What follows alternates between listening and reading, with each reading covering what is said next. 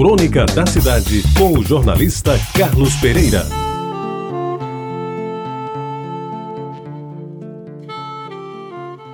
Amigos ouvintes da Retabajara, de há muito eu me pergunto até quando posso esconder esse amor que tenho por ela. Nesses meus escritos, nessas minhas crônicas, tenho rememorado passagens da minha vida em que a Jaguaribe está presente em quase todas. E tenho me referido a pessoas e lugares tão bem conhecidos daqueles que, como eu, tiveram a felicidade de nascer na primeira metade do século passado e têm a aventura de continuar vivendo nesses primeiros anos do milênio atual. E de vez em quando me vem a vontade de falar dos meus amores e principalmente do meu acendrado e fidelíssimo amor por ela. Mas tenho resistido bravamente, até porque o amor não é uma questão de ordem. Pelo contrário, às vezes é uma questão de muita desordem. E eu tenho plena consciência de que de amor tanto já falaram e bem que pouco me resta acrescentar a um tema tão bem explorado, principalmente pelos cronistas do cotidiano,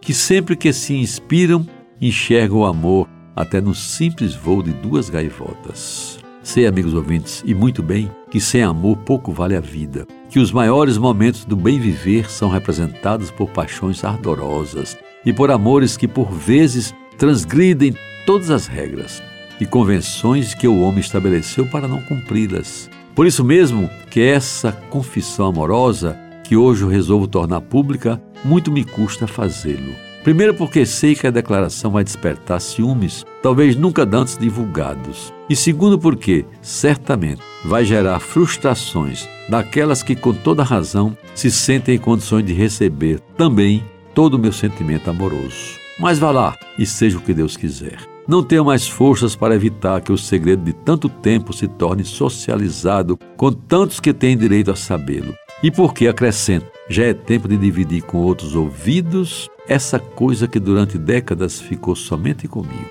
Ela é meiga, é bela, é simpática, é atraente, é gostosa e é uma dama de escol. Ela é cheia de linhas belamente sinuosas e tem pequenos montes colocados onde devem estar. É cheia de sol e mesmo na chuva não perde o viço. Tanto me atrai quando as ondas do mar de Tambaú lhe lambem o corpo, como me excita quando se deixa envolver pelas águas mansas do Sanhanguá. É bela de dia, principalmente no nascer do sol, e é muito mais bela à noite no clarão da lua. Ela é musical, ela é cultural, ela é democrática, é experiente e jovem, juvenil e madura, se isso é possível ser. E é muito mais, é loura, morena, ruiva como se desejar, de acordo com a imaginação. Ela é calma, paciente, às vezes modorrenta, mas também sabe ser moderna, ágil, esfuziante e até eletrizante. Enfim, é uma grande representante do que melhor Deus soube fazer.